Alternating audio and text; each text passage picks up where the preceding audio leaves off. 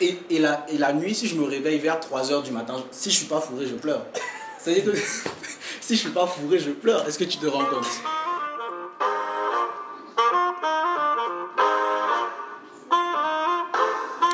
Bonjour, vous écoutez De l'autre côté, épisode 9 sur Radio Myria. Aujourd'hui, nous sommes avec Sheikh Sangari, créateur et designer de Black Bourgeoisie.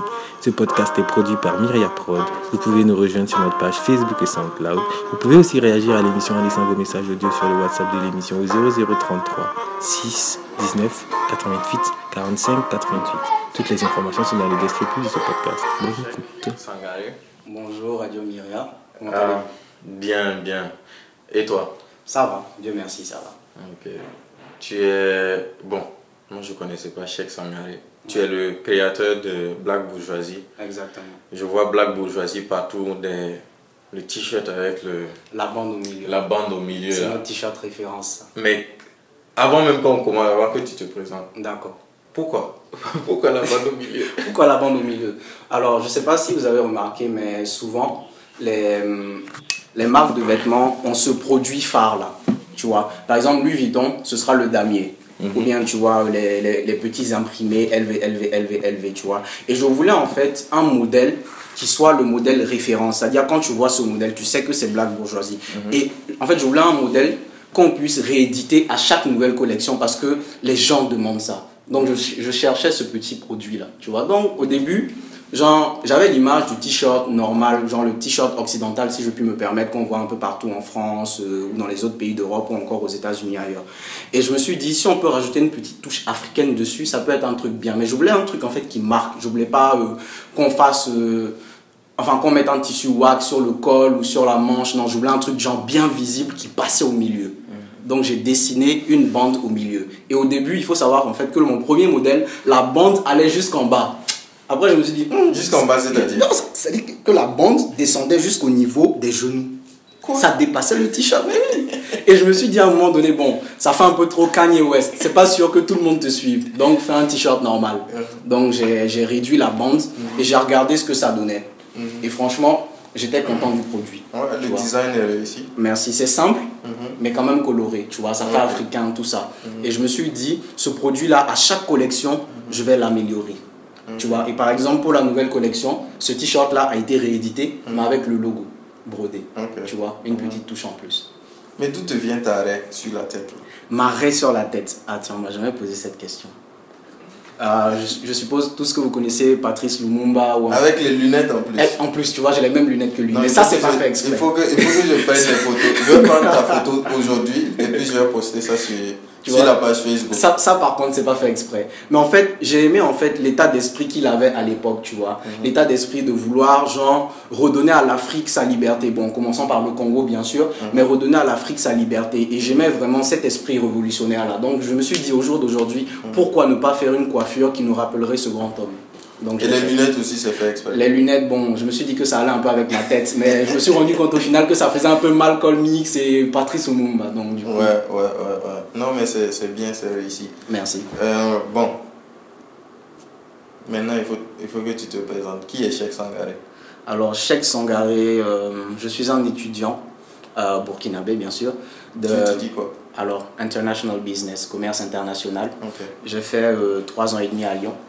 Et maintenant, euh, je suis en train de faire mes papiers pour aller euh, continuer ailleurs. Mhm, Donc, euh, en 2014, j'ai décidé d'entreprendre, mhm, d'où la marque Black Bourgeoisie. mhm. Et jusqu'à jusqu'à présent, ça se passe assez bien. Donc, disons que je suis un étudiant entrepreneur. Ok. Tu as dit que tu veux étudier au Canada. Euh, tu, tu vas aller au, au Canada. Au Canada, après les. États-Unis. Ok, Inch'Allah. les États-Unis.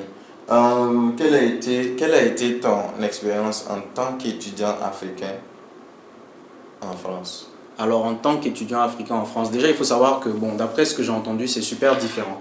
Quand on compare euh, la France, par exemple, à des pays comme les États-Unis ou le Canada, c'est-à-dire la France, c'est-à-dire tu viens en France, c'est pour étudier. Quand tu finis d'étudier, il n'y a pas tant d'opportunités que ça. Bon, c'est vrai que d'autres vont avoir, genre, du boulot ou un truc comme ça. Mais c'est-à-dire, dès que tu finis d'étudier, tu t'en vas. C'est-à-dire, tu commences à chercher un boulot ailleurs, ou tu rentres au pays pour commencer ton entreprise, tu vises des organisations internationales, mais c'est compliqué de rester. On te met dans les conditions pour que tu bosses, c'est vrai, mais après, si tu veux rester, tu n'as pas autant d'opportunités que ça. Alors qu'aux États-Unis, d'après ce que j'ai compris, c'est-à-dire que, c'est-à-dire on cultive déjà cet esprit d'entrepreneur. C'est-à-dire dès que tu finis, tu as des, tu as des débouchés. Ou si tu n'as pas de débouchés, tu as, cette, tu, as, tu as cet esprit d'entrepreneur en fait qui te permet d'entreprendre. Et en fait, c'est, disons que c'est pour, c'est pour, enfin c'est l'une des raisons pour lesquelles j'ai décidé en fait de quitter la France pour pouvoir, comment dirais-je, cultiver cet esprit euh, d'entrepreneur. Et à quel âge tu es allé en France? Euh, je suis arrivé en France à 15 ans. Euh, avant ça, tu étais, tu étais au Burkina? Avant ça, j'étais en Libye. J'ai pas grandi au Burkina, enfin pas longtemps. Ok. Et avant la Libye, tu étais où? À Ouaga. Ah, ok. Et quelle a été ton expérience de la Libye? Alors mon expérience de la Libye, bon, contrairement à ce que les Français et les autres pays européens disent, franchement la Libye j'ai aimé.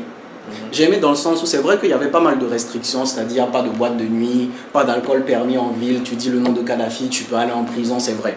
Mais d'un autre côté, il y avait pas... Attends, tu dis le nom de Kadhafi Tu prononces le nom de Kadhafi, genre juste comme ça dans la rue, sans raison, tu peux aller en prison. Ah oui? Tu vas pas durer, tu vas peut-être faire 24 heures, une semaine. Bon, si personne vient te chercher, tu peux, tu peux faire 2-3 mois. Mais en gros, voilà. Mais ce que j'aimais, genre, en- enfin, ce que j'aimais aussi, c'est que il n'y avait pas de Libyens pauvres. C'est-à-dire, il avait mis un système en place où chaque Libyen, à la fin du mois, peu importe ce que tu fais, tu reçois une certaine somme qui te permet de vivre. Attention, tu vas avoir des problèmes. Effectivement. Qui te permet de vivre. Mais c'est vrai que c'était un dictateur et que bon, chaque pays a besoin quand même d'une liberté d'expression. Tu peux pas, genre, euh, comment dirais-je, tu peux pas empêcher les gens de s'exprimer, empêcher les gens, les gens de vivre. C'est-à-dire qu'il n'y a pas. Bon, c'est vrai que c'est un pays musulman, mais il y a des expatriés aussi. Ok. Bon. Ça, c'était une belle transition parce que est-ce que, est que tu penses que nous, Oui. en tant qu'Africains, Oui. on a besoin, absolument besoin de la liberté d'expression et de toutes les libertés que les Occidentaux nous, nous, nous amènent là? Par exemple, si je prends le- le- l'exemple de la Libye que tu m'expliques, moi, pour moi, c'est le paradis. Oui, ça peut être le paradis. Parce qu'en fait, tu vois, moi, je, je pars du principe que euh, chaque pays doit adapter une politique qui lui convient. Tu vois, c'est-à-dire que par exemple, si tu prends un pays comme la Libye, quand j'étais, ça ne me dérangeait pas. Genre, j'étais super heureux parce que, bon, déjà, je, genre, je pensais pas à boire l'alcool, les boîtes de nuit, bon, j'avais pas trop fait. je- Genre, je suis parti, j'ai quitté le Burkina quand j'avais une dizaine d'années, donc bon, tu vois, les boîtes de nuit, c'était, voilà, CM, CM2. Je suis parti, genre, j'ai fait le CM1 et je suis parti faire le CM2 là-bas. Donc, tu vois que j'étais pas trop boîte de nuit, tout ça, bon, j'étais trop petit pour ça, donc, genre, c'était bowling, euh, billard, tout ça, donc ça m'allait, c'était, le paradis. Je- tu rentres à la maison, tu manges, genre, tu te rends compte que le jus d'orange coûte moins cher que l'eau. C'était un truc de dingue. En fait, c'était un pays, c'était l'Eldorado. C'était un truc de dingue. Et ce genre de politique-là, ça dit qu'au final, le Libyen ne se plaignait pas tant de ça. Le Libyen ne se plaignait pas parce qu'il pouvait faire ses affaires. Les Libyens étaient super riches. Genre, ils avaient tout à leur disposition. Mais d'un côté, ceux qui voyaient à la télé, ceux qui voyaient ailleurs, en fait, ils avaient envie de ça. Ils avaient envie de pouvoir s'exprimer, d'aller en boîte, de boire de l'alcool, machin, tout ça. Et c'est ce qui a fait qu'une certaine partie, bon, c'était pas la seule raison, bien sûr, on se, on se, on, on fait pas une révolution sur la base du fait que, bon, tu as envie de boire de l'alcool ou autre. Donc euh, voilà, mais c'est ce qui fait en fait que les Libyens ont voulu un peu plus de liberté. Certains Libyens ont voulu un peu plus de liberté et disons que c'est parti un peu en cacahuète. Mais je pars du principe qu'un pays peut adapter genre une politique qui lui convient. Mhm. Bon, on revient à ton parcours scolaire. D'accord. Comment a été la scolarité en France? Euh, la scolarité en France, alors au début ça s'est bien passé parce que je suis arrivé euh, dans un cadre, euh, disons un peu, je ne veux pas dire familial, mais un peu. Parce que je suis arrivé à l'internat, il y avait mes cousins, il y avait mes frères, tout ça, enfin il y avait mon frère, tout ça, donc c'était un peu plus facile, tu vois. Donc je suis arrivé, c'était tranquille, j'ai fait mes études. Alors je suis arrivé en seconde, donc j'ai eu- j'ai j'ai fait mon bac là-bas, à Nice, et ensuite je me suis rendu à Lyon. Ma recherche d'appart, un gros problème. Un gros problème parce qu'il faut savoir que euh, on, te, on te parle de garant de, de, de, docu- de, de documents que tu n'as pas forcément parce que tu n'es pas genre tu n'as pas peut-être d'assise familiale en France. Tu vois c'est-à-dire j'avais pas mon père en France j'avais pas ma mère en France pourtant quand on te parle de garant il faut par exemple un oncle ou une tante ou un truc comme ça et c'était super compliqué et j'ai eu du mal à avoir mon appart. Mais moi, quand je quand j'entends, euh, euh, euh, quand tu me parles de garant, oui. c'est, moi je pense en fait, est-ce qu'ils veulent s'assurer que tu peux payer la maison ou qu'est-ce que qu'est-ce qu'ils cherchent en fait? Qu'est-ce qu'ils recherchent? En fait, en réalité, ils veulent s'assurer que tu, peux payer la maison. Mais d'un autre côté, euh, n'ayant pas trouvé de garant, j'ai proposé de payer une année. C'est-à-dire, genre, de payer euh, mon loyer d'une année, direct un coup. Et ils ont refusé aussi. Donc je pense en fait que les Français sont beaucoup attachés à tout ce qui est procédure. C'est-à-dire c'est la procédure, c'est comme ça. Tu n'as pas de garant, tu n'as pas de logement. Bon après, voilà, exactement. Donc après, bon, c'est vrai que j'ai réussi à trouver un appart. Mhm. Bon, c'est pas tout le monde qui demande un garant sur place. Donc j'ai réussi à, après, bon, après au moins 3-4 mois de recherche, à trouver un Mais appartement. tu vivais où pendant ce temps? Je vivais chez un pote qui, Arrête était, ça. qui était déjà à Lyon, bien sûr. Sur le canapé ou, ou dans une chambre Sur le canapé au salon, on va faire comment? Donc c'était ça. Donc imagine 3-4 mois sur le canapé. Tu vas en cours, tu reviens, tu es sur le canapé, tu n'as pas ton ça. espace, tu n'as rien, tu vois, tu recherches ton Il n'y a appart. pas d'intimité Il n'y a pas d'intimité. Ma mère a dû se déplacer pour venir pour que je puisse trouver un appart. Mais ça t'a pas dégoûté de la France? Euh, sur le coup, je me suis dit, bon, c'est genre, c'est une question de procédure, ça va. Ça va. Donc, tu vois, je me suis accommodé. Et puis, bon, j'ai fait mes études tranquillement. Ce qui m'a gêné, ce qui m'a dégoûté de la France est venu un peu après. Ouais, est venu un peu après. Bon, on peut en parler si tu veux. Ouais, vas-y. Ok, donc du coup, euh, c'était une demande de visa retour. C'est-à-dire, euh, en fait, mon cursus scolaire me demandait en fait de, de faire un stage de six mois dans le pays que je voulais. Donc j'ai choisi d'en faire trois au Burkina et trois euh, en Côte d'Ivoire.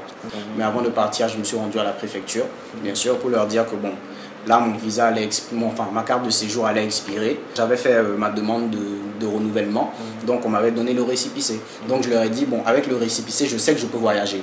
Mais quand il va arriver à expiration, je ne serai pas en France. Donc je ne pourrai pas être là pour récupérer ma carte de séjour. Comment on fait? Ils m'ont dit, bon, ce que vous pouvez faire, c'est genre, c'est hum, demander euh, un visa retour et il n'y aura pas de problème. Donc je leur ai dit, ok. Je suis parti, j'ai fait mon stage de j'ai fait mon stage de 6 mois, 3 mois au Burkina, 3 mois enfin 3 mois en Côte d'Ivoire, 3 mois au Burkina. Je suis hum, le 28 août, voilà, le 28 août, j'ai fait ma, ma demande de visa retour. Euh, alors, pour être bref, j'ai eu j'ai eu mon visa retour en décembre, sachant que j'avais euh, Du ma- 28 août voilà, au combien décembre? Euh, je crois que c'était le 21 décembre ou un truc comme ça en allant. Je me souviens plus trop. Mais c'est ça. Donc tu vois que c'est long. Sachant que j'avais ma soutenance en septembre. Donc ma soutenance ratée. Donc tu n'as pas soutenu. J'ai soutenu euh, en 2016. En mars 2016, j'ai soutenu. Wow. Pourtant, en janvier 2016, je devais partir pour le Canada ou les. États-Unis. Donc franchement, ça a été une grosse désillusion parce que en fait, je ne comprenais pas pourquoi je ne pouvais pas avoir de visa retour assez rapidement parce que j'avais pas mal de j'avais pas mal d'amis qui étaient dans la même situation et qui ont eu le même problème, c'est-à-dire qu'on était au moins 3 ou 4 à avoir un problème de visa retour. Le- Les trois autres l'ont eu euh, au bout de un mois Mhm. et je l'ai eu, je l'ai eu quoi? Septembre, octobre, novembre, décembre, le 4 mois. Mais qu'est-ce que tu as fait pendant ces 4 mois? J'étais là, je, je travaillais sur mon projet Black Bourgeoisie. C'est vrai que bon, ça m'a donné du temps pour travailler sur mon projet. Mais d'un autre côté, tu te dis, bon, tu es censé être à l'école, tu es censé avancer. Parce que bon, quand même, il ne faut pas perdre le nord. On doit avoir un diplôme pour pouvoir commencer à, genre, à, à exercer un métier. Exact. Donc, dans, dans, un, dans un coin de ta tête, tu te dis, mais punaise. Donc, c'était vraiment difficile comme période. Et toi, tu comptes. euh, Qu'est-ce que tu attends en fait des États-Unis? Ou du Canada Euh, quand, quand, quand tu me parles des États-Unis, ce qui me vient à la tête directement, c'est opportunité. Ok.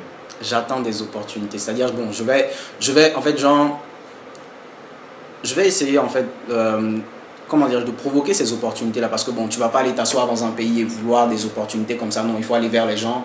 Comme tu l'as dit, il faut, il faut nouer des contacts, genre, pour pouvoir avoir ces opportunités. Et c'est ce que je compte faire. Et je pense que j'aurai pas mal d'opportunités, aux États-Unis. Et euh, en matière d'opportunités, tu parles d'opportunités pour Black Bourgeoisie ou bien pour euh, une future carrière? Je pense qu'aux États-Unis, j'aurai plus, euh, plus d'espace pour développer ma marque. Genre, je pense que les États-Unis vont me permettre en fait de, de cultiver ma créativité et mon esprit aussi euh, d'entrepreneur. Donc, je pense que déjà, le côté entrepreneur, ce sera vraiment une opportunité pour moi. Et maintenant, au niveau des études, euh, je pense que euh, j'aurai, plus, j'aurai euh, en allant aux États-Unis, comment dirais-je, une vision un peu plus internationale des choses. Sachant que mon but final est de bosser pour une organisation internationale, genre c'est, c'est le pays rêvé. Et en plus, mon, mon major, c'est international business. So, you see. Ok. On va parler un peu de, de Black Bourgeoisie. Quand est-ce que tu as créé cette marque-là? Euh, ça a été créé en 2014. Et Mais- pourquoi, pourquoi tu l'as créée C'était tout bête. Tu vois, je suis quelqu'un, j'aime beaucoup m'habiller, tu vois. Mais genre vraiment bien. Ça, j'ai entendu ça. Ça, Ah. ça par contre, quand on m'a parlé de, de chèque Sangari, on a dit le gars il s'habille bien. Merci. Donc, on va retourner un peu en arrière. D'accord. D'où te vient ça? C'est de ta maman, depuis que tu étais petit, on te mettait des, des costumes, non des... si- non, si je te raconte ça, tu vas pas me croire. Bon, en fait, déjà, bon, à la toute base, mon grand-père, côté paternel, était couturier. Il faisait des costumes, euh, en fait, euh, il vient du Mali, la famille Sangaré, on vient du Mali, donc il faisait des costumes euh, pour, euh, pour tout ce qui était ministre, président là-bas, ça marchait super bien pour lui, et puis bon, tu sais, les affaires, ça marche, un jour ça marche pas, un autre jour ça marche pas, donc du coup, on est venu, enfin, ils sont venus au Burkina, et en fait, quand j'étais petit, bon, mon père ne me parlait pas de vêtements, mais je sais pas, j'avais déjà ce, ce petit truc-là. C'est-à-dire que pour que je puisse dormir la nuit, ça a commencé comme ça. Il fallait que je me fourre. C'est-à-dire il fallait me mettre genre mon pyjama à l'intérieur comme si j'allais au boulot. Toi, tu étais un enfant difficile. J'étais pas facile. Et, et, la, et la nuit, si je me réveille vers 3h du matin, si je suis pas fourré, je pleure. C'est-à-dire que si je suis pas fourré, je pleure. Est-ce que tu te rends compte? Attends, ta maman est là. Non, maman, non, elle est pas là. Ah. Dieu merci. Ok. Ça a commencé comme ça, tu vois, c'était invivable. Et ensuite, fallait, fallait que je dorme en costume. En fait, ma tante m'a acheté un toi, tu costume. fou, toi. Je suis un malade. ma, ma mère, ma mère, enfin, ma tante m'a acheté un costume, tu vois. À quel âge? Euh, Je devais avoir peut-être genre 4 ans. J'étais pas grand, je devais avoir 4 ans. Mhm. C'était pour euh, une fête à l'école internationale de l'amitié. C'est là-bas que j'étais. Mhm. Et le costume, il était gris. Elle avait acheté une cravate noire. La chemise, elle était Tu as des blanche. photos? J'ai une petite photo là, je te montrerai ça après. Donc du coup, je suis parti à la soirée avec mon costume et tout, tranquillement. Enfin, la soirée, c'était le matin, hein, mais bon, tu connais les petits. Donc du coup, le soir, j'arrive, ma mère me dit d'enlever le costume. Je dis non. Je dis moi, je vais dormir avec ce costume. Elle a tout fait. Franchement, elle aurait dû me frapper. Mais je sais pas, ma, ma mère était gentille, elle est passive, machin, elle m'a pas frappé. Donc bon, j'ai dormi avec mon costume. On t'a laissé dormir Ah, j'ai dormi avec mon costume. costume, j'ai enlevé mes chaussures, j'ai dormi avec mon costume. Et depuis ce jour-là, bon, ça n'a pas duré bien longtemps, hein, j'ai dormi avec mon. Attends, attention, attention, ça n'a pas duré longtemps parce que je dois préciser que je ne dors plus en costume. Genre, pendant au moins une année, voire deux ans, Mm. j'ai dormi en costume. Impossible. Deux ans, tu as dormi en costume. Ils ont dû acheter deux, trois autres costumes et chaque soir, je dormais en costume. Mais genre vraiment. Attends, tout le monde savait ça Non, quand même pas. Non, La honte. mais pas, mais pas- Non, ça- non, non, mais pour moi, c'était pour moi, c'était normal. Mais à la maison, c'est chaud. Pour moi, c'était normal. C'est-à-dire, le matin, je suis frais. Non, la nuit, quand je dors, je suis frais. Mais ça, c'est pas croyable, ça. Et c'était un truc de dingue. Donc, genre, en fait, le fait de vouloir bien m'habiller, euh, c'est depuis que je suis petit, en fait. Vraiment, depuis que je suis petit.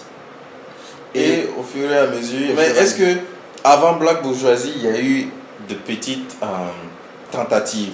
Euh, j'ai eu des petites tentatives. J'ai designé des, des espèces de modèles, si, on peut, si je peux le dire, euh, pour euh, des marques. C'est-à-dire, genre, par exemple, on me contactait, je faisais un modèle et genre, je proposais. Mhm. D'autres étaient acceptés, d'autres non. Mhm. Et ce que j'ai fait aussi, c'est personal shopper. Je sais pas si tu sais un peu ce que c'est. Euh, en gros, euh, tu proposes des habits euh, à des joueurs de football. Bon, après, ça peut être n'importe qui, hein, mais genre, moi, c'était les joueurs de football. Et en fonction de ce qu'ils voulaient, genre, je leur proposais des vêtements et genre, ça, souvent ils prenaient, souvent ils prenaient pas. Mais en gros, c'était ça. C'est-à-dire que par exemple, si l'article fait 500 euros, supposons, parce que bon, tu vois, les joueurs de football, c'est à coup de Balenciaga, Zanotti, tout ça. Bon, Voilà. si, euh, si l'article faisait 500 euros par exemple, moi je prenais ma petite prime de, de, de 20 euros ou 30 euros. Mais imagine, tu additionnes 10 joueurs, un truc comme ça. Genre, souvent les joueurs ils disent Bon, tu prends 100 euros, tu prends 200 euros, c'est pour toi. Parce que bon, pour eux, l'argent c'est rien. Un joueur qui gagne 50 000 euros par mois, c'est quoi 200 euros pour lui? Tu vois? Donc c'est ce que je faisais. Et après, un jour, je t'ai posé avec un pote, euh, Michael Abou, on l'appelle Biggie, c'est un Nigérien. Tous les jours, tu es là, tu t'habilles, tu t'habilles, dès que tu reçois ton argent, c'est habille, habille, habille, habille. Crée une marque, man. Dis, Hum, pas bête. Pas bête. Donc tu vois, on s'est dit, bon, vas-y, trouve un nom, trouve un nom. C'est-à-dire, j'ai commencé à chercher un nom, je savais même pas ce que j'allais dessiner. Tu vois, j'avais aucune idée de design, mais je voulais un nom déjà qui claque. On est passé par plein de noms, tu vois. On a, on- genre, le premier nom c'était Black Élysée, après on dit non, ça fait trop gangsta, machin. Et qu'est-ce que ça veut dire? Ça veut rien dire. C'est parce qu'on est en France qu'on doit dire des trucs comme ça, tu vois. Après, genre, c'était quoi? Après, c'est devenu Pa- Paris, des trucs comme ça. Non, c'était, en fait, c'était pas original. Je cherchais un truc qui claquait. Mais je me suis rendu compte après qu'en fait, avant de chercher un nom, je devais d'abord chercher un fil conducteur. Et c'est à travers ce fil conducteur-là que j'allais trouver le nom. Si je, si je trouvais la philosophie de ma marque, j'allais forcément trouver le nom. Et mon pote, il m'a demandé qu'est-ce que tu veux faire? Genre, qu'est-ce que ta marque va représenter? Et je lui ai dit Afrique-Occident. Je veux exporter la culture africaine sur la scène occidentale. Tu vois? Et il m'a dit donc, trouve un nom, genre qui fait un mélange, genre qui mélange un peu les deux, tu vois. J'ai commencé à réfléchir. Je réfléchissais. Je réfléchissais. Je me suis dit, bon, genre, quand un Africain réussit, la première chose qu'il fait, c'est acheter des, genre, des, des, des trucs, des vêtements de luxe, des voitures, machin. C'est ça, c'est vrai ça? Ouais. Généralement, c'est vrai. Toi, de toi à moi. Supposons demain. Non, quoi. supposons demain, supposons que demain tu es milliardaire. Milliardaire, hein, pas millionnaire, milliardaire. Qu'est-ce que tu vas faire? Tu t'as bien Pierre cadeau. tu... Non, tu vas, tu vas plus aller à H&M de toi à moi. Non, ça, les ça, c'est H&M. Non, Ah, tu- tu n'iras ça plus à- c'est H&M. Non, tu ça n'iras- c'est pas. Non, plus jamais H&M. Plus, ja- plus jamais H&M. Mais toi, T'iras à tu Louis en Vuitton, en t'iras à Gucci, t'iras, je sais pas moi, à Balenciaga, Pierre Cardin, comme il a dit. Exactement. Les voitures, ce sera des Range Rover, des BM, tu vas pas. Tu cherches à, Ton niveau de tu vie cherches évolue. à, à monter en grade. Upgrade quoi. Voilà, Voilà. upgrade, you see. Exactly. Donc, je me suis dit, à ce moment-là, en fait, il faut. Genre, je me suis dit que, en fait, la réussite africaine doit être incarnée par une marque. Et c'est cette marque-là que je vais créer, Black Bourgeoisie. C'est-à-dire un Africain qui réussit, qui veut s'identifier à une marque, s'identifier à Black Bourgeoisie. Tu n'as pas réussi, tu n'as pas réussi, tu veux réussir, tu as cet état d'esprit-là, Black Bourgeoisie. C'est pas qu'une question d'a- d'argent, par exemple, ton, produit, genre, ton produit coûte cher, donc c'est pour genre, des gens qui ont de l'argent. Non. En fait, Black Bourgeoisie, Je te coupe. oui, dis-moi. Ton produit coûte cher, c'est pour une minorité. Mon produit ne coûte pas cher, justement. Mon produit ne coûte pas cher. Ah, ton produit coûte cher. Non, jamais. Jamais. Est-ce qu'un gars au non loti peut payer du black bourgeoisie Un gars au non loti. Déjà, un gars au non loti ne pense pas à s'habiller. Il a d'autres problèmes, il veut manger. tu vois? Tu serais surpris. hein. Ah bon? Bon, c'est vrai, quand j'étais avec. ce, ce gars non loti, qui va avoir de l'argent? Qu'est-ce qu'il va payer? Exactement. On dit que lui aussi il a réalité. Lui aussi, il a Il veut arrivé. faire la gueule qui parle à une griffe. Mais il faut pas penser que Black Bourgeoisie, c'est juste pour les gens qui ont réussi. Tu veux réussir Genre, tu veux bien t'habiller Black Bourgeoisie. C'est aussi simple que ça. C'est-à-dire que quand tu regardes nos prix, par exemple nos t-shirts là, avec euh, le wax qui passe au milieu, le t-shirt au début il faisait 20 euros. Bon, 20 euros, c'est vrai que un étudiant, bon, il a, il, a ses dépenses, mais 20 euros, par exemple, une fois tous les 3 mois, même une fois par mois, une fois tous les 2 mois, Ok. il peut. Mais ton, ton, ton wax qui passe au milieu de, de, du t-shirt là, Oui, ça se délave non. Ça se délave pas. sûr? Au début, au début, tu sais, j'avais, au début, tu sais, j'avais pas pensé à ça parce que moi, je me dis bon, du wax, bon, tu laves, ça ressort normal, tu vois. Et quand j'ai fait ma première collection, j'ai eu des retours. Et un gars, il m'a dit, ah, papi, j'ai lavé, euh, mon papi, c'est mon, papi, c'est mon petit nom. Il me dit, papi, j'ai lavé mon, mon t-shirt et ça s'est délavé. Je lui ai dit, mais comment ça? Qu'est-ce que tu racontes Il me dit, je te jure. Il m'a envoyé une photo. J'ai regardé le t-shirt. J'ai dit, mais non. Une deuxième remarque, une troisième remarque, une quatrième remarque. Ça, c'est quel wax qui se délave Donc, il va falloir que je change de wax. Donc, euh, tu verras dans cette nouvelle collection d'ailleurs que le wax a changé. Tu peux le laver 10 000 fois, il se délavera jamais. Tu vois, mais je me suis rendu compte qu'à ce moment-là, c'était genre, c'était une erreur de ma part. Mais je me suis dit, bon, après, si mon produit faisait 100 euros, là, j'étais vraiment mort. Le fait que le t-shirt se délave, c'est un exemple de des trucs que tu n'avais pas pu prédire Exactement. Au moment, au moment de faire, je sais pas, ton business plan, au moment de, Mais de te qu'il y lancer. avait un million de trucs que j'avais pas pu prédire. Pour moi, en fait, Comme quoi, par pour, exemple pour moi, quand tu, pour moi, en fait, dans ma tête, c'est genre, voilà, tu veux, tu veux être un entrepreneur, bon, voilà, tu, tu dis que tu, genre, tu crées un nom, tu crées une page Facebook, une page Instagram, et allez, tu te viennent, lances. tu commences Voilà, à, tu commences à vendre. comme si tu grand marché. Non, j'ai- Alors que quand tu non, commences, désillusion totale. Je t'explique. clair, clair. Déjà, il faut protéger ta marque. Exact. Genre le nom Black Bourgeoisie, j'ai dû le protéger euh, auprès de l'INPI. Il faut protéger ton logo. Mais une question. Oui. Quand ton logo est protégé là-bas, D'accord. un gars en Chine, il peut faire ça et puis. Et il n'y a pas de problème. puis, ça en fait, il y a deux manières de protéger. Tu peux, le, tu, peux, genre, tu peux le protéger de manière internationale. International. C'est beaucoup plus coûteux. Ouais. Et ou tu peux le protéger juste en France. Ok. Tu vois, et genre moi je l'ai protégé, j'ai protégé le nom de manière internationale et le logo aussi. Mais bon, Ok. déjà de toute façon deux B qui se genre qui se qui se font d'eau, bon, j'en ai vu pas mal. hein. Mais bon, c'est Ah pas ouais c'est pas un souci. Et comment tu réagis? Tu deviens fou furieux, tu le Non, pas contactes, vraiment, mais- mon logo de ton. Non, on a on a on a on a non, non, il y a, il y a eu pas mal de contrefaçons, mais si Louis Vuitton ne se plaint pas, je me plaindrai pas. Ah ouais. Ouais, c'est ça. Pour revenir au t-shirt qui se délave, c'est un truc que j'avais pas, j'avais pas pu prédire. J'avais pas pu prédire parce que pour moi, bon voilà, c'était genre tu, tu fais un t-shirt, tu mets la, la bande wax au milieu, il n'y a pas de problème, ça se délavera pas. En fait, c'était En fait, c'est quand tu crées cette marque-là, au début, enfin, genre quand tu crées une, genre, un truc, une entreprise, que ce soit de vêtements ou autre chose, genre, il y a des trucs que tu peux pas prédire. Tu, tu, tu, vas- tu apprendras forcément sur le tas. Mhm. Genre, par exemple, j'ai appris que, bon, voilà, genre, fallait que je fasse attention vraiment à la qualité du produit. Genre, fallait que je teste, genre, tous les paramètres Les avant de le mettre, voilà. Ah, les livraisons. fallait que je teste tous les paramètres avant de, avant de, les, mettre, avant de les mettre en vente. Mhm. Ah, les livraisons. Ouais. C'était compliqué. Ouais. Ça l'est toujours d'ailleurs. Mhm. Donc, euh, tu vois, par exemple, bon, la marque, on l'a créée en France. Donc, du coup, livraison en France, très facile. Mhm. Une semaine maximum, enfin, une semaine maximum, une semaine et demie, voire deux, franchement, s'il y a un accident. Mhm. Mais Canada, États-Unis, c'était vraiment l'enfer. Bon, j'ai envoyé quelques t-shirts au Canada, ça, ça arrivait en deux semaines, deux semaines et demie, voire trois. Il y en a Mais qui n'arrivent pas. il y en a qui n'arrivent pas. Je renvoie, ça n'arrive pas. Je renvoie encore, ça n'arrive pas. Et Dieu merci, c'était des cadeaux que je faisais en fait. C'était pas, c'était pas par exemple des, des, des t-shirts que les gens avaient achetés. Donc quand, quand ça me revenait, bon, je disais à la personne, bon, je suis désolé, j'essaie d'envoyer, ça passe pas. Donc si quelqu'un part au Canada, je Donc quand tu envoies que ça n'arrive pas, ça, ça revient.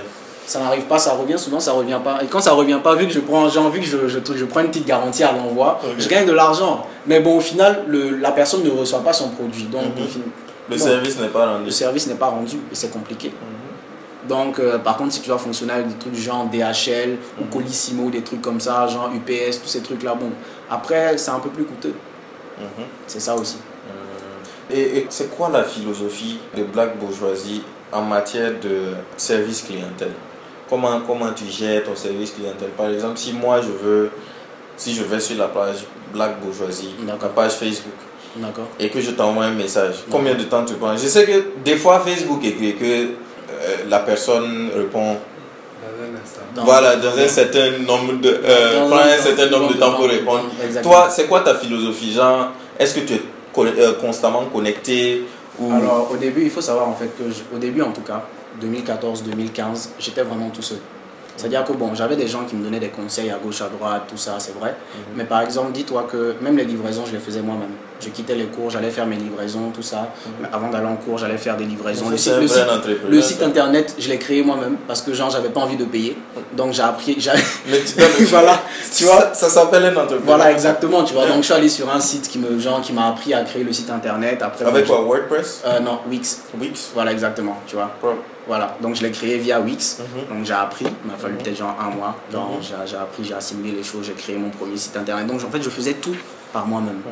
Même le site internet, genre un truc, même Instagram, je postais les photos, Facebook, je postais les photos, tout, tout, tout, tout, tout. Donc en fait, à un moment donné, j'arrivais plus en fait à jongler. C'est-à-dire j'avais mes cours à côté, ça devenait intense, tu vois, deuxième année, troisième année. Voilà, je te coupe.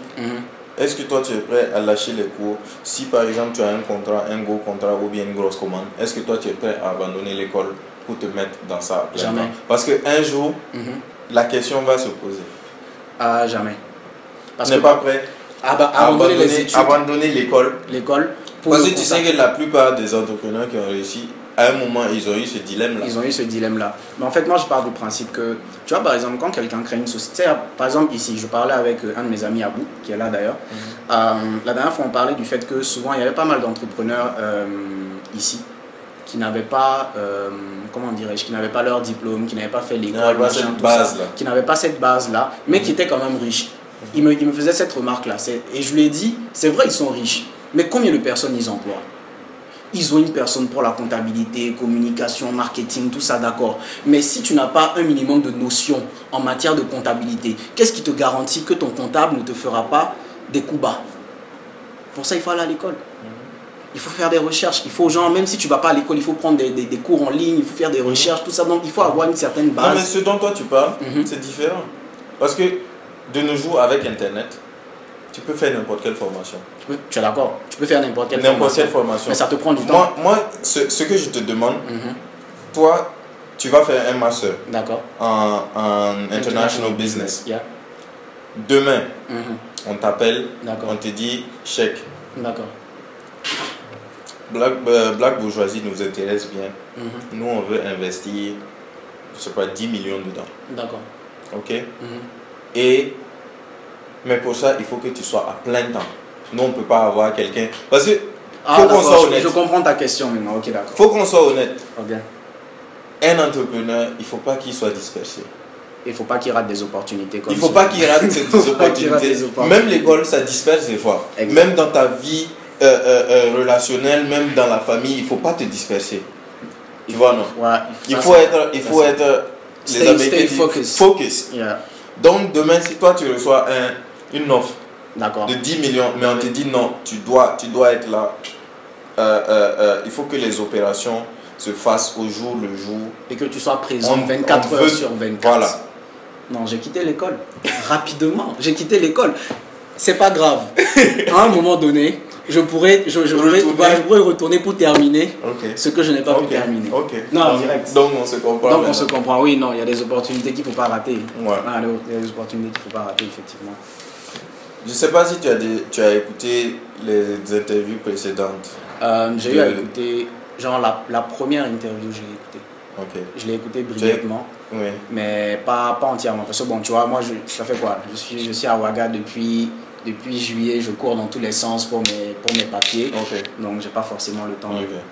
Il y a, on a eu deux invités. Mhm. Il y a eu Hervé et Akeza. Akeza, je la connais très très bien. Ok. Qui ont parlé du, du. Bon, je leur ai fait parler du phénomène de mode de tout le monde faire un t-shirt. Ah, Donc ils ont parlé de ça. la fameuse concurrence.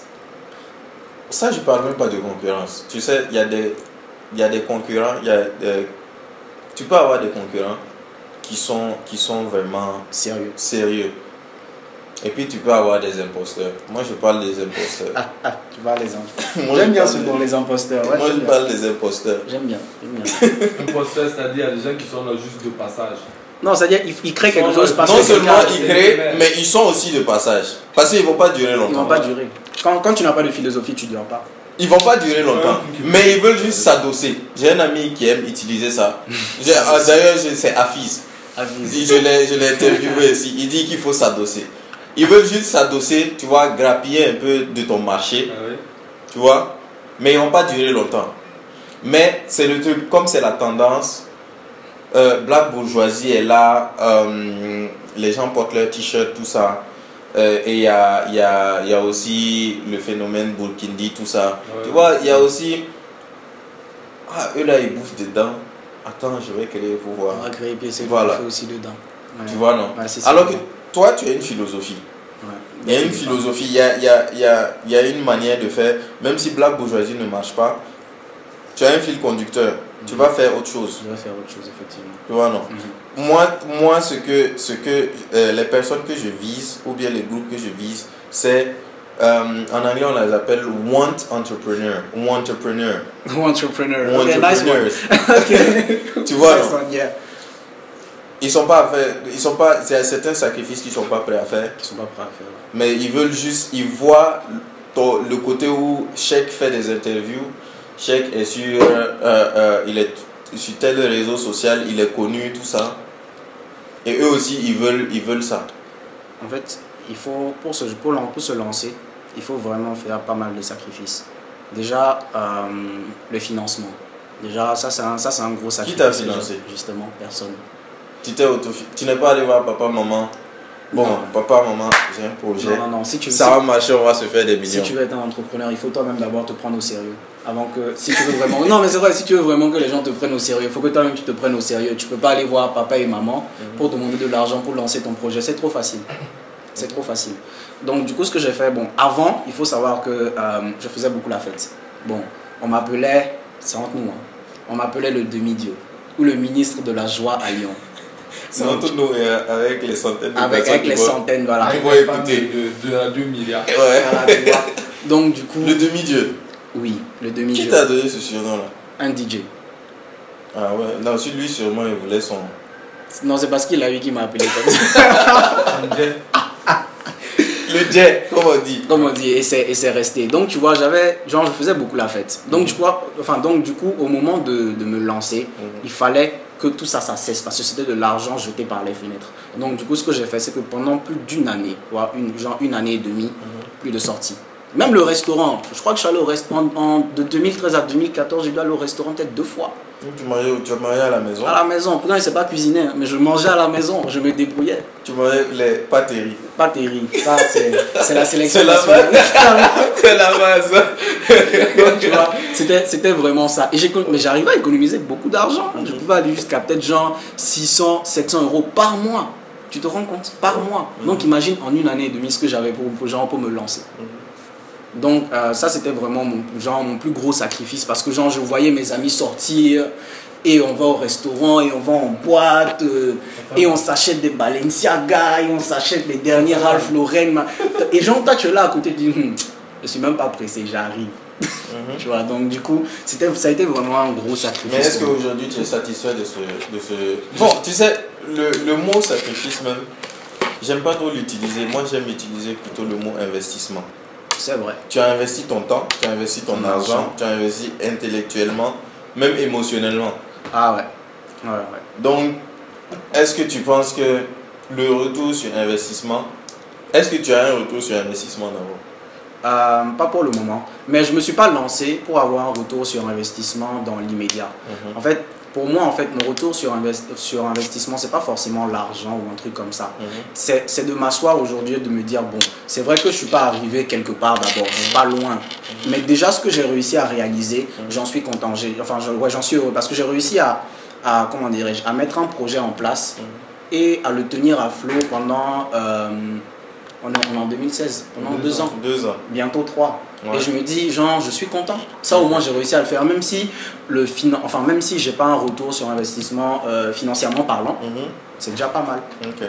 Et bon, maintenant, la vraie concurrence. La vraie concurrence. Alors, en fait, tu vois, moi, je ne fais pas vraiment attention à la concurrence. J'encourage tout le monde. Tu, tu parleras. Tu sais, J'arrive, j'arrive, j'arrive. Tu verras, par exemple, j'encourage tout le monde. Tu vois, par exemple, euh, j'ai eu à parler avec 226 Cara, on s'est encouragé. J'ai eu à parler avec d'autres marques, on s'est encouragé, tu vois. La concurrence, elle est réelle. C'est-à-dire que, par exemple, d'autres diront, j'aime pas le t-shirt de chèque, je préfère le t-shirt de 226 Cara. Et là, je perds un client. J'aime pas la chemise de Burkina, enfin, j'aime pas la chemise de, de Burkina, je préfère celle de Black Bourgeoisie. Ça, ça m'arrange. La concurrence, elle est réelle. Mais moi, j'ai vraiment confiance en mon produit. C'est-à-dire que quand je m'assois et que je dessine un article, j'ai confiance en cet article-là. J'en vendrai pas des tonnes, mais je sais que cet article-là, comme on dit, connaisseur connaît, Ok. Gaou passe. Donc je fais pas vraiment attention à la concurrence. Ton mode de réflexion, Ouais. quand tu t'assois devant, tu designs sur quoi? Sur papier? Sur papier, Papier crayon? papier crayon. Ok. Pas sur l'ordinateur? Non, non, non. Ok. Ça, je sais même pas C'est quoi, c'est quoi, c'est quoi ton, ton, ton mode de réflexion? Quand tu quand tu t'assois devant le papier Quand je m'assois. Où est-ce que est-ce que est-ce que tu as des, des endroits spécifiques où tu tires ton ton, Mon inspiration. ton inspiration? Ou Tu vois, c'est une question avant, avant que tu répondes c'est une question à, à- À c'est une- voilà c'est Double, tranchant. Voilà. Par exemple, les, les, si on prend n'importe quel t-shirt D'accord, avec le wax au milieu, là. d'accord. Le wax, là, il vient, le design vient d'où? Parce que tu as dit il faut, il faut valoriser la culture africaine. Ouais, Tu sais, chaque culture, chaque, chaque ethnie, chaque tribu ouais. À son, a son design. à son design. Tu Effectivement. vois? Et est-ce que toi, ton design, est-ce que c'est un design euh, qui qui t'appartient pas vraiment à une, une, à une ethnie ou bien c'est des designs, tu, tu vas vraiment chercher En des fait, designs c'est quelque chose que je cherche vraiment. Par exemple, tu vois, le côté ethnique, euh, je n'y fais pas trop attention, sauf dans le choix de mes pagnes, par exemple. tu Ok. vois. Mais sinon, dans le design en tant que tel, non. Parce que euh, je connais pas vraiment euh, les designs des ethnies, tout ça. Et en fait, je veux même pas les. Genre, je ne veux pas dire que je ne veux pas les connaître, mais je ne veux même pas avoir ça pour référence. Je veux vraiment créer. Tu vois, quand je me mets devant une feuille comme ça, je me dis, quel est le truc le plus fou que tu peux dessiner tout de suite? Dessine et ensuite tu arranges pour rendre ça portable. Tu vois, genre pour rendre ça portable. Parce que comme je t'ai dit, par exemple, le premier modèle, le, la bande, elle descendait jusqu'au genou. Bon, de toi à moi, je te vends ce modèle-là, tu prends? Non, pas du Ah, tu vois. Donc, tu vois, au début, c'était ça. Quand j'ai dessiné, je me suis dit, Hmm, bon, c'est un peu dingue. Est-ce que c'est portable? J'ai fait le modèle pour moi. hein. J'ai fait le modèle pour moi. Je l'ai mis, je me dis, Hmm, et mon ami, c'est vraiment chelou. Donc, j'ai dit, bon, je me, suis, je me suis assis encore une fois et j'ai rendu ça portable, si je peux me permettre.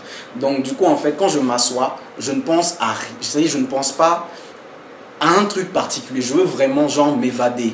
Une créativité totale. C'est-à-dire, genre, je veux vraiment créer mon propre délire. C'est-à-dire qu'on voit ça, on n'a jamais vu ça. Ok. Mais tu sais que euh, euh, chacun a des influences. Chacun a les influences. Moi, par exemple, quand je veux dessiner des maisons, Ouais. moi, mes influences viennent du Japon. Ah, tiens, on a un truc en commun. moi, j'adore, j'adore l'architecture japonaise. D'accord. Donc, volontairement ou involontairement, quand je dessine des maisons, il y a toujours, Il y a ce toujours ce côté, tu vois, là, ce côté japonais. Et parce que ça, me, ça me plaît bien. Ça me plaît énormément. La culture, bon, l'architecture Asiatique asiatique me plaît vraiment. Je peux aller chercher en Inde ou euh, en, en Chine, tout ça. Mais tu vois, non D'accord. En fait, cette partie-là, c'est genre, c'est ouais, c'est l'inspiration en fait à la base, genre Mhm. une référence. Maintenant, le truc, c'est quoi? C'est que bon, tu es un connaisseur de l'Asie, n'est-ce pas? Bien sûr. Voilà. Donc, euh, je sais pas si tu as vu euh, la collection dernière, ce qu'on appelait les kimono shirts. Yeah. Tu as vu les kimono shirts? Ça, c'était une inspiration Mhm. totalement asiatique. Mhm. Parce que, tu sais, bon, j'aime beaucoup les mangas, tu vois, bon, One Piece, tout ça. Bon, c'est vrai qu'on est grand, mais tu vois, c'est des mangas. des qui- voilà, c'est des classiques, tu des vois. Il faut, classiques. il faut quand même les Sans regarder. honte. Tu vois, sans honte. Mhm. Donc, du coup, je me suis pas basé sur ça pour faire mes dessins, Mhm. mais ça m'a influencé. Mhm. Tu vois, l'idée du kimono, tout ça. Bon, j'ai l'idée du kimono, mais bon, j'ai pas dessiné le kimono de base. Tu vois, l'idée du kimono. Et j'ai fait mon propre truc, tu vois. J'ai créé mon propre truc que tu ne trouveras nulle part ailleurs. Bon, sauf les copies que j'ai vues à Ouaga pendant ces six mois-là. ah ouais, Tu as vu des copies à Ouaga? J'ai vu des copies. Ouais. Ah, Que toi-même tu as vu ou qu'on t'a. non, j'ai vu. J'ai vu des copies moi-même, mais tu vas dire, qu'est-ce que tu vas dire? Des copies textuelles ou bien. tu- Tu Textuelles, vois, il y a c'est- des copies d'Akidas, tu Non, vois, des trucs comme non, ça. non, non, non. ou bien Ça- la Jordan où Jordan il est un peu. Tu vois. Non, de A à Z. La seule différence, c'est que c'était pas le même pain. Parce que je suppose que la personne n'a pas pu trouver le faso d'Anfani doré que j'utilise. Mais ça, comment on combat ça? On peut pas. On peut pas, On peut pas combattre ça. C'est de la pub gratuite. C'est de la pub gratuite. Et quand tu demandes à la personne, sais ce que la personne te répond? C'est du black bourgeoisie. Arrête. Je t'assure. Tu as eu à demander à quelqu'un Oui, j'ai eu à demander quelqu'un devant une boîte de nuit. J'ai dit, mais ah, ton, ton produit, il est bien. La personne ne me connaissait pas. Tu vois, mais quand mes cheveux poussent, il n'y a, plus- y a plus la règle. Donc, bon. donc, la personne me dit, ah ouais, c'est du black bourgeoisie et tout. Genre, je l'ai commandé spécialement. On m'a fait un modèle spécial. J'ai dit, ah bon? Il me dit, oui. J'ai dit, ah, ok, d'accord, c'est bien. C'est bien. C'est joli en tout cas. Et tu n'avais pas les boules? Non, parce que bon, à partir du moment où la personne dit c'est du black bourgeoisie, je me dis, bon, la personne aurait, la personne aurait pu venir acheter ça chez moi. Mais bon, peut-être que la personne n'a pas l'argent. Je te Donc, prends, là, il a- je te coupe pas. Vas-y. Si je prends terre à terre ce qu'il a dit devant une boîte de nuit, pourquoi le gars dit c'est de black bourgeoisie devant quelqu'un? Il est m'a fier. dit qu'il est fier de la puis c'est pas permis à n'importe qui d'avoir ça. Ok. Je sais pas, ça revient un peu dans le sens qu'il dit quand un Africain réussit, Mhm. il sait avoir quelque chose vraiment. Mhm. Donc c'est ça le prend. Donc en fait, il rejoint un peu, je sais pas si Ok, tu as oui, oui, oui, je vois. C'est- un- certain statut, quoi. C'est un certain Ouais, statut, merci. Et en fait, on cherche pas à, à ce que tout le monde porte du black bourgeoisie en fait. Mhm. Genre, bon, si, tu, genre si, si tout le monde en achète, ok, tant mieux. Mhm. Mais c'est pas forcément notre but premier. Mhm. Notre but premier, c'est la qualité. Mhm. Et le fait aussi, comment dirais-je, de, de rendre fiers les clients. C'est-à-dire, de rendre. Il faut- qu'un client se sente spécial. C'est-à-dire, par exemple, quand tu regardes euh, nos modèles qu'on fait en faso d'Anfani, le faso d'Anfani doré, bon, peut-être que tu n'as pas regardé de près, mais tu verras que chaque chemise a sa unique. différence, Ok. est unique. Parce qu'en fait, sur le faso d'Anfani, il- j'ai fait tisser ça de telle manière à ce que une bande soit rouge, l'autre jaune, l'autre vert, l'autre bleu. Et en fait, pendant, pendant qu'on fait le t-shirt, on- genre on enlève en fait des bandes différentes. On enlève des bandes différentes. Donc chaque, chaque chemise et chaque t-shirt, a- enfin pas les t-shirts, mais genre chaque chemise a sa bande. Tu vois, Euh, euh, où est-ce que tu fais coudre tes, tes- tes- secret professionnel. C'est en Afrique? C'est en Afrique. Ok. Si c'est en Afrique, moi ça me suffit. Ah, Ah, c'est en. Afrique de l'Ouest. Ah, Ouaga. En Afrique de l'Ouest? Ouais. À Ouaga, dans quel secteur? Non, non. Secret professionnel. Secret professionnel. Ok, on respecte, on respecte, on Ouais. respecte. Et donc, quel est le but ultime? Le si but- tu, dois, si tu dois avoir un futur idéal au Black Bourgeoisie, Ah, déjà, Black Bourgeoisie, pour le moment, c'est une marque de vêtements. On va continuer à faire des vêtements. Mais en fait, Black Bourgeoisie, c'est un gros projet. Le jour où j'ai commencé à. Enfin, le, le jour où je cherchais déjà le nom de Black Bourgeoisie, tout ça, tu vois, j'avais plein d'idées qui me venaient en tête. Que ce soit genre dans le secteur du BTP, dans, dans, dans le secteur de l'agroalimentaire, tout ça. J'avais plein d'idées, mais je me suis dit, commence par ce qui te passionne. Si tu réussis dans ce qui te passionne, tu vas enchaîner dans d'autres secteurs. Mais bon, quand je dis réussir, c'est pas réussir financièrement. Quand tu vas arriver au, au bout de tes Devenir idées, voilà, devenir une référence, tu vas enchaîner sur d'autres sur d'autres projets. Bon, je compte pas sur l'argent de Black Bourgeoisie côté vêtements pour genre me développer dans l'agroalimentaire ou dans le BTP. Non, je compte euh, sur d'autres, euh, enfin sur une autre assise financière, tu vois. Mais globalement, le projet, mon, le projet ultime, c'est quoi? C'est de développer la marque d'abord. Euh, je veux qu'on soit le Louis Vuitton africain. Je le répète depuis le début de l'interview, mais je veux qu'on soit le Louis Vuitton africain, c'est-à-dire un magasin dans toutes les grandes villes d'Afrique Africaine. africaine, exactement, tu vois. Et ensuite, maintenant, développer d'autres activités autour. Ça, c'est un projet colossal. C'est un projet colossal. J'ai une question pour copine. Il y a une fille qui m'a vu, elle me dit Ah, Aboubakar, je te vois, tu as une blague bourgeoisie. Mais est-ce que si on utilise la chemise et qu'on met dans une machine à laver, le paille et puis la couleur de la chemise ne vont pas se mélanger? Genre, La même chemise- question que pour le t-shirt, n'est-ce pas? Oui. Tu peux laver, la chemise. tu, tu peux laver la chemise 110 fois. Qu'est-ce que la chemise? Tu peux laver la chemise Qu'est-ce que 110 la Il chemise? faut fois. pas me tenter. Moi, Qu'est-ce que la chemise? À, à- à- à- à la, à la fin de l'interview, je t'offre une chemise que tu vas laver 110 fois. Que- Je lave. Tu Et laves, je- tu et- laves et je me filme. Je vais me filmer en train de laver la chemise. Et l'année prochaine, on en reparle. On en reparle. D'accord, marché conclu. On Et fait que ça. la chemise, est-ce que c'est du 100% coton, mais c'est du quoi Mon ami. Burkina, Burkina Faso, pays du coton. Non, mais on te- non, non, non, il faut répondre à la question. Non, non, Non, réponds à la question. Ne, ne, dis en tout cas, c'est Ne- la ne- qualité. ne- ne- ne- Ça, tu veux laver dans sa peau, c'est la qualité. Déjà, dé- déjà pour répondre à ta question, 100% coton, toujours. Toujours. Maintenant, bon, le, après, il y a le mélange d'enfant. Oui, oui. Mais en tout cas, la partie coton est 100% coton. D'accord. Je vais lui offrir un t-shirt, il va le laver 110 fois. Et on en reparle l'année prochaine. Enfin, une chemise, il va le laver 110 fois. On en reparle l'année prochaine. Papi. Oui. D'accord. Il n'y a pas de laver tous les jours aussi. Il peut laver ça tous les chaque deux jours. Il n'y a pas de problème. chaque deux jours. Il va porter une feuille, il va laver tout le temps. Mais c'est ce qu'il faut qu'il fasse.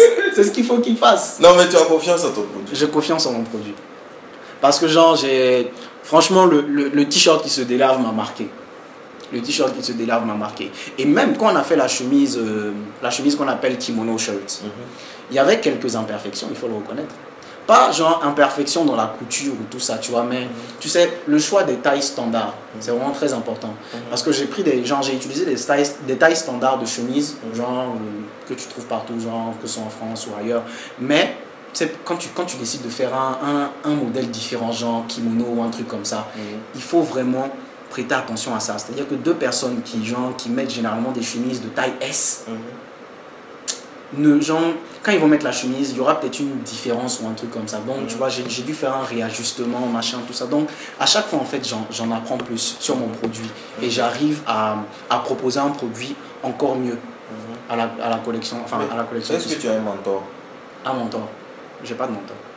À proprement dit, j'ai pas, j'ai pas de mentor, mais j'ai une inspiration. Ma mère. J'ai une inspiration, ma mère. cool. Mais j'ai pas de mentor. Donc, tu n'as jamais pensé à aller trouver quelqu'un qui est déjà établi dans le monde de la mode Mm. Par exemple, je sais pas moi, Karl Lagerfeld. Ou Pateo, par exemple, si on parle de l'Afrique. Ouais, au Patéo, aller le voir, ok. Bon, moi je ne veux pas que tu me donnes de l'argent, je veux pas quoi. Je veux juste rester auprès de toi Et apprendre. et apprendre. Je suis quelqu'un de, comment dirais-je, de très orgueilleux, de... J'ai une personnalité assez com- complexe qui fait que je ne veux pas apprendre des autres. C'est bizarre, hein, c'est peut-être choquant à dire, mais je ne veux pas apprendre. Non, mais c'est- ta réalité. Tu vois, c'est genre, c'est c'est dingue. Je veux tout, genre, je veux tout faire de par moi-même. Je veux que, genre, en fait, genre, je veux me, comment dirais-je, me développer. Tu vois, de A à Z, sans forcément demander à un mentor de, de, de me guider. Mais tu sais qu'à un moment donné, tu auras tu, tu en À auras un moment besoin. donné, j'en aurais besoin parce que j'ai des limites. Mhm. Genre, c'est pas, je suis pas un professionnel dans ce que je fais, j'ai des limites. Donc, arrivera un moment où je devrais faire, genre, un truc, je devrais faire appel à, à un mentor. Est-ce que les gens te reconnaissent dans la rue? Peut-être en France ou bien ici? Euh, ah, tu es le gars de Lac Bourgeoisie. Non, je suis pas, je suis pas une Pas star. encore. Je suis pas une star, mais Mais, mais, mais, Mhm. de temps en temps, par exemple, quand je rentrais euh, à Ouaga, par exemple, il y a eu 4 à 5 personnes qui m'ont qui m'ont croisé dans la rue, genre qui m'ont croisé à l'aéroport, qui m'ont dit Ah, t'es celui qui fait Black Bourgeoisie. Oui, je t'ai reconnu à l'arrêt. À l'arrêt. J'ai dit Ah, d'accord. Qu'est-ce que ça te fait? Euh, Est-ce que c'est un truc que tu aimais? Parce que, on ne se flatte pas, ça monte à la tête. ça monte à la tête, mais ça ne me monte pas à la tête. Tu sais pourquoi? En fait, bon, donc euh, j'ai eu quelques personnes qui m'ont reconnu. Bon, déjà à l'aéroport, 5 personnes à l'aéroport, je crois, je me souviens plus trop du nombre. Et ils m'ont dit qu'ils m'avaient reconnu à l'arrêt, tu vois. Et sur le coup, ça m'a étonné. Et je me suis dit, mais. Je en fait, je m'attendais pas à ça. Je me suis dit, bon, tu fais des habits, genre. Je me suis jamais vraiment montré, sauf sur Kibari. Sur mon passage sur Kibari, j'ai dû me montrer, mais sinon, je me suis jamais vraiment montré en tant que tel, quoi. Donc, euh, ça m'a vraiment étonné. Ça m'a fait plaisir, mais sans plus. Mais vraiment sans plus. À Ouaga, ici aussi, par exemple, j'étais en circulation et il y a des gens qui sont passés en moto, qui m'ont vu, m'ont dit Ah, mais c'est le gars qui fait Black Bourgeoisie. Qui passait en moto, hein, des, des, des gens lambda, des gens, truc, une, deux personnes lambda comme ça. Et j'ai dit Ok, d'accord. C'est- Ça fait plaisir. Je suis C'est allé une à- drogue, hein. fais attention. je suis allé à l'hôtel, je suis allé à Bravia Hotel et j'ai croisé un gars qui m'a dit Ah ouais, je connais bien la marque et tout, un gars qui travaille là. Je connais la marque et tout. Ah ouais, il dit, oui, oui, je connais très bien. Je dis Ok, ça fait plaisir. Mais c'est pas quelque chose qui va me monter à la tête parce que je suis pas quelqu'un qui, qui aime être sur le devant de la scène. C'est c'est pas mon délire. J'aime pas. J'aime pas le fait genre d'être connu, d'être euh, genre d'être reconnu partout. C'est c'est pas c'est pas ma tasse de thé. Je préfère rester dans l'ombre, faire mon travail. Ça plaît aux gens, ok. Ça plaît pas aux gens, je redouble d'efforts. Mais genre être sur la scène comme ça, non, non, non. Est-ce euh, mais est-ce que tu as, tu as l'ambition de d'ouvrir des ateliers ici et de former des gens qui, qui... Parce que tôt ou tard, tu deviendras une, une inspiration pour tes petits frères. Inch'Allah. Est-ce que, est que tu as... Est-ce que tu en avais déjà pensé? Est-ce que euh, euh, euh, essayer de, d'organiser quelque chose pour transférer cette connaissance Cette connaissance. que tu as, pour faire partager ton expérience? D'accord. Alors en fait là actuellement je travaille en partenariat avec, euh, avec euh, un couturier qui, a son, qui a son atelier et tout. Et en fait euh, c'est lui qui fait exclusivement euh, mes modèles. Il ne fait que ça. Il ne fait rien mis à part ça. C'est-à-dire que euh, chaque mois il reçoit un certain salaire. Mais euh, à chaque fois qu'on a besoin de lui, il produit nos habits. Et en fait, sous son aile, il a pris une, une ou deux, une, une personne, une deuxième bientôt, qui est venue, enfin deux personnes qui sont venues me voir et qui ont voulu, enfin qui, qui ont pour projet en fait euh, d'apprendre. D'apprendre, genre, euh, d'avoir un peu ce savoir-faire là qu'on a. Parce que bon, je ne suis, pas- je suis pas un couturier, je ne fais pas mes habits moi-même, je ne fais que dessiner. Mais ce savoir-faire que possède mon, mon, mon couturier, genre que ces deux personnes-là puissent l'avoir. Donc, euh, pour revenir à ton projet, ce serait, enfin pour revenir à ta question, ce serait, ce serait un truc à mettre en projet. Parce que déjà, si j'ai un partenariat avec euh, un couturier qui forme euh, des personnes, genre sur le long terme, ce serait vraiment l'idéal en fait d'avoir mon propre atelier, d'avoir, euh, je sais pas, deux ou trois ateliers à Ouaga et dans quelques, villes- dans, dans quelques villes, Dans- enfin dans quelques, dans quelques pays de la sous-région ou en allant. Est-ce que tu prends aussi ta, ton inspiration chez Kanye West? Kanye West. En fait, Kanye West, pas vraiment, mais je m'inspire de sa folie. Voilà, je m'inspire de sa folie. Tu vois, parce que Kanye West, il est un peu fou. Rappelez-vous des, des Yeezy Air, les toutes premières Yeezy Air, quand c'était Nike. Mais quand j'ai vu la chaussure pour la première fois, j'ai halluciné. J'ai dit, je peux jamais mettre ça. C'est quoi ça? On dirait des, des semi-bottes euh, avec des languettes sur le devant, machin, tout ça. Et tu sais pourquoi j'ai genre, tu sais pourquoi j'ai acheté cette, cette, cette première paire? Parce que j'ai vu des gens avec ça. Je me suis dit, mais attends, le gars, il a fait un truc fou. Si les gens peuvent porter ça, c'est que moi aussi, je peux porter ça. Et, je- et à ce moment-là, je me suis dit, mais en fait, tu es un suiveur, toi. Lui, non, mais c'est vrai. Lui, il a créé un produit parce que lui, en fait, c'est. Genre, tu- je sais pas si tu connais euh, la phrase de Adidas, la first never follows. Et lui, c'était le first. Tu vois, il a fait son produit et nous, on follow. Et je me suis dit, c'est fou, mais les gens ont adhéré à son, à son, à Il son y aura concept. toujours des gens pour adorer, Tu vois, adhérer à n'importe Donc quel je me suis dit, je peux être fou comme je veux, il n'y a pas de problème. Il y aura toujours, quelqu'un qui va se dire, il est fou comme moi, je vais acheter, tu vois. Ouais, Ou genre, ah il est fou, mais c'est vrai que c'est un peu futuriste, tu vois. Donc dans son, son, côté fou, son côté fou Mhm. m'inspire. Bon, même si au jour d'aujourd'hui on dit qu'il est à l'hôpital psychiatrique, j'espère ne pas avoir le même sort. Donc, euh, ouais, je m'inspire un peu de sa folie en fait. Ouais, ouais c'était intéressant. Et tu as un dernier mot pour euh, Euh, un dernier mot. Bon, nos auditeurs et Nos- ceux qui veulent se lancer ceux qui veulent. Bon, commençons déjà par ceux qui veulent se lancer. Euh, comme tu, tu te rappelles, on a parlé des, des imposteurs. Genre, en fait, le conseil que j'aurais vraiment à donner à, une personne qui va entreprendre, c'est déjà de mûrir son projet. C'est-à-dire, tu peux pas te lever du jour au lendemain, dire je veux créer une marque de vêtements et tu la crées. Tu n'es pas, genre, il ne faut pas se, se lancer en tant qu'imposteur. Tu vois, comme tu l'as dit, il faut vraiment mûrir son projet, que ce soit sur une année ou deux. C'est-à-dire vraiment étudier tous les paramètres. C'est-à-dire, par exemple, tu veux créer une marque de vêtements parce que, bon, je sais que c'est ce qui est tendance actuellement. Mhm. Il faut d'abord avoir une philosophie. Après que tu as une philosophie, il faut que tu t'asseyes pour commencer à dessiner. Tu finis de dessiner, tu commences à voir qui peut. Genre, dans, en fait, genre, si c'est si c'est réalisable, c'est-à-dire, tu as fini de dessiner, tu as ton dessin. Dans quelle mesure c'est réalisable? Combien ça va me coûter? Qui va me faire ce produit-là? Je le fais en Afrique, je le fais au Portugal, je le fais en France. Où est-ce que je produis le bleu Où est-ce que je fais, euh, enfin, je produis l'article?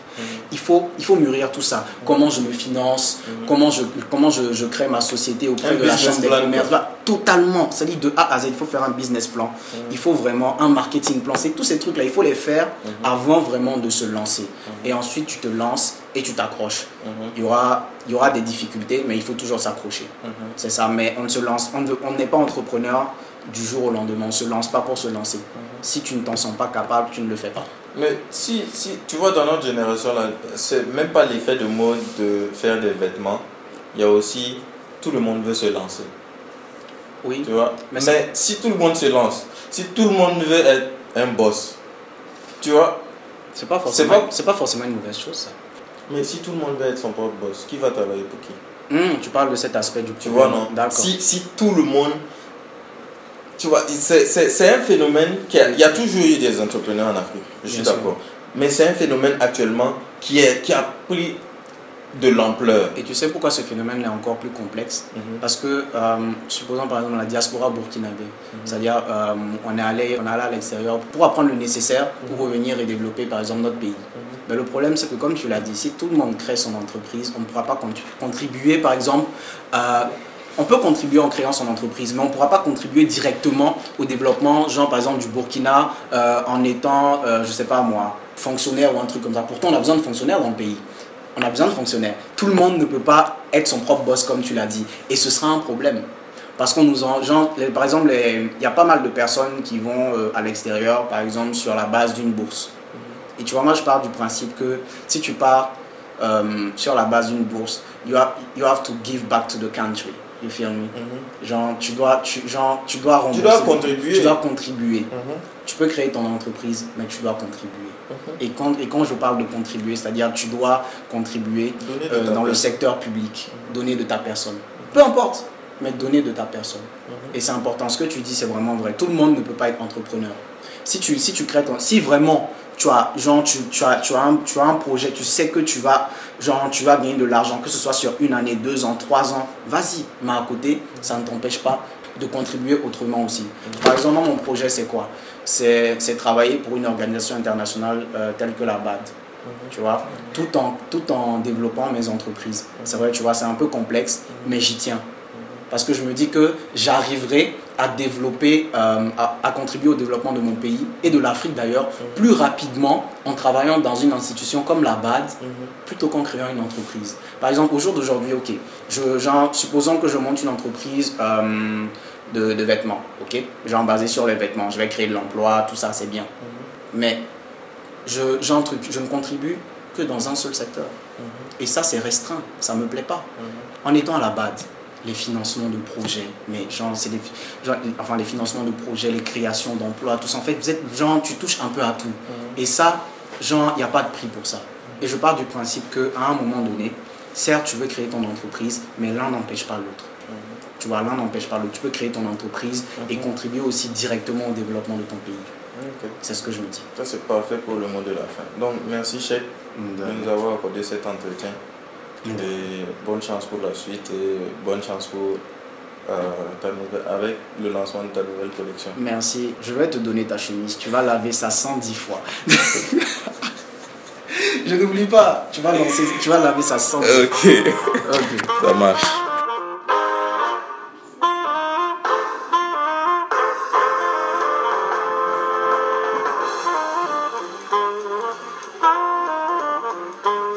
Merci d'avoir écouté ce podcast. Cet épisode a été réalisé par Noël et présenté par moi-même Bachir. Vous pouvez nous rejoindre sur notre page Facebook et SoundCloud. Tous les liens sont dans le descriptif de ce podcast. Merci et à la semaine prochaine pour un nouvel épisode.